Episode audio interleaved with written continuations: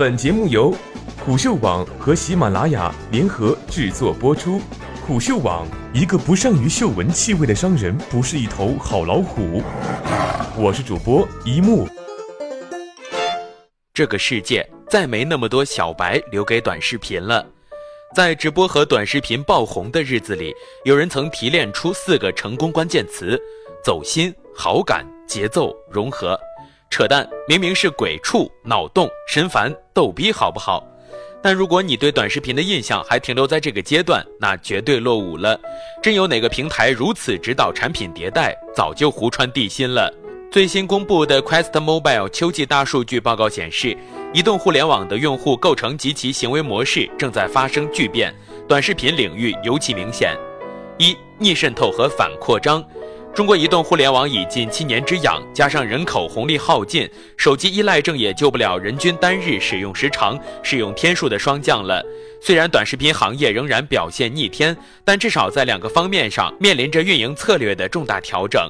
一从拉新到留存与粘性之争，一方面再没有那么多天上掉下来的小白用户让你洗脑了，泛滥的平台将随着流量入口的收紧而重新洗牌；另一方面，短视频与移动视频的用户粘性之差已从过去的百分之十二点四缩小到现在的百分之六点四，内容质量、分发机制和商业模式的完美结合才是最有效的自循环。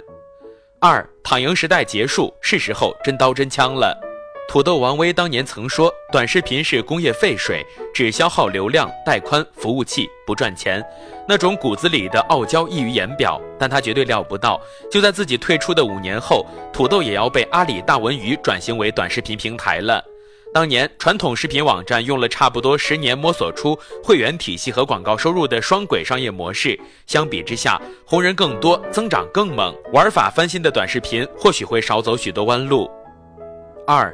Hero App 的寡头化，有调查显示，绝大部分人一生只会使用七十款左右的 App，人均 App 安装数更是连年下降。低频 App 的微信小程序化越发明显，流量正在不可逆转地向 Hero App 富集。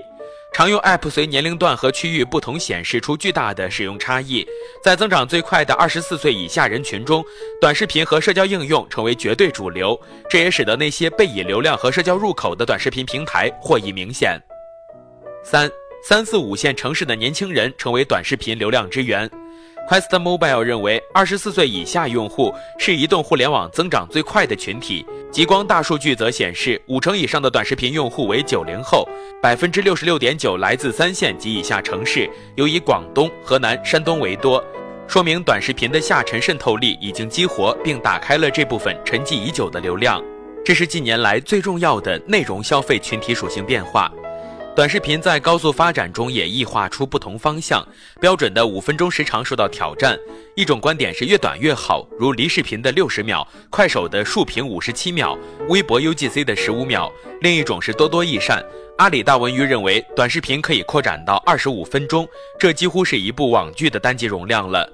交锋的背后其实是两种流派的殊途同归，反映出短视频的即时互动性以及内容承载的丰富性都在得到加强。一社交共生，短视频的基因是高传播和高扩散性，天然有社交属性。但移动用户的新鲜感难以持久，产品的衰减期明显提前。单靠平台本身，注定会沦为足迹、脸萌式的流星。以美拍为例，当初与微博合作获取流量，一度估值还超过微博，但由于好友互动缺乏微信朋友圈的粘性，加上内容垂直性太过明显，转发活跃度就很低。二超越原生态的玩法创新。早期短视频驱动流量的主要手段是唱歌、聊天和以晒为主的各种炫耀恶搞。由于创作者水平有限，同质化严重，触达处于浅层次，不仅容易审美疲劳，也有低俗化、简单化、过于娱乐化的倾向。这一点在快手上呈现特别明显。这种玩法的好处是民间野趣的原生态呈现会让人大开眼界，也聚集了流量。但由于节目能力与受众欣赏水平是单向绑定，几乎丧失了升级拓展的空间。在主流媒体平台介入后，就会很快发生质变。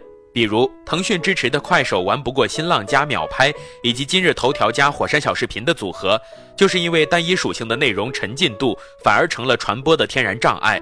很容易在朋友圈信息链接中形成阻断，而新浪和今日头条的开放媒体属性则不存在这个瓶颈。三、产品工具分发能力以及专业化传播的整合。流量平台的介入加强了短视频的场景化能力，通过中间页满足不同场景娱乐需求的能力大大改善。背后是基于知识图谱的优质内容与受众的高效匹配。一、专业传播能力的整合。差不多从去年开始，映客等直播平台纷纷推出了短视频业务，可说是直播平台向短视频转型的开始。但短视频平台需要的是两种能力的集成：一是冗余化且能消耗大量时间、产出比相对较低的产品，比如直播；二是主动式播放或能有效覆盖用户碎片时间的精准产品。二、工具化的技术助力。使得非专业人员也能在非常短的时间内制作出一个 PGC 水平的视频，这就丰富了内容创作者的能力和手段，让他们有更多时间花在内容本身。在短视频时长逐渐增加的趋势下，也会强化连续故事性，增加短视频内容的丰富性。四、全平台取代垂直化。受到喊麦和嘻哈文化的启发，短视频领域出现很多垂直化的创业风口，比如抖音、奶糖等，代表了快手之后继续对某一类型用户深度渗透的思路。抖音的视频就是简单分为两派，舞蹈和创意，它其实是快手斗舞风的一种延续。奶糖则为更极端的锁定九五后高颜值群体，以牺牲扩张速度为代价，迅速圈定死忠。但从长远看，单一的类型化的短视频生存空间将受到挤压。按一下科技的估算，非娱乐明星、非新闻现场、非纯搞笑内容所获得流量占比，已经从之前的不足百分之二十提升到去年的百分之六十，这是增长更明显、受众更多的市场。且不说科技、汽车、家居养生等长尾类节目，还有充分潜力可挖。五、短视频与传统视频平台分庭抗礼，UGC 加速 PGC 化。传统视频在多年摸索之后，形成了大会员体系和广告收入的双擎营收策略，其核心是内容生产上完全偏向于 PGC，而短视频的主力军是 UGC。表面上看赛道拥挤，选手或多或少都存在过载，标题党和低俗内容充斥其中，导致真正赚钱的都是头部大号，底层的生存状况并不乐观。但这种情况正在改变，优质 IP 会逐渐沉淀下来，成为新的 PGC。加之制作技术和手段的日趋成熟，在得到平台的有力扶持后，会锻造出品牌。这是短视频未来变现的主要方式。这需要平台有计划的布局和双重刺激。未来的短视频就是全场景化和碎片化之争。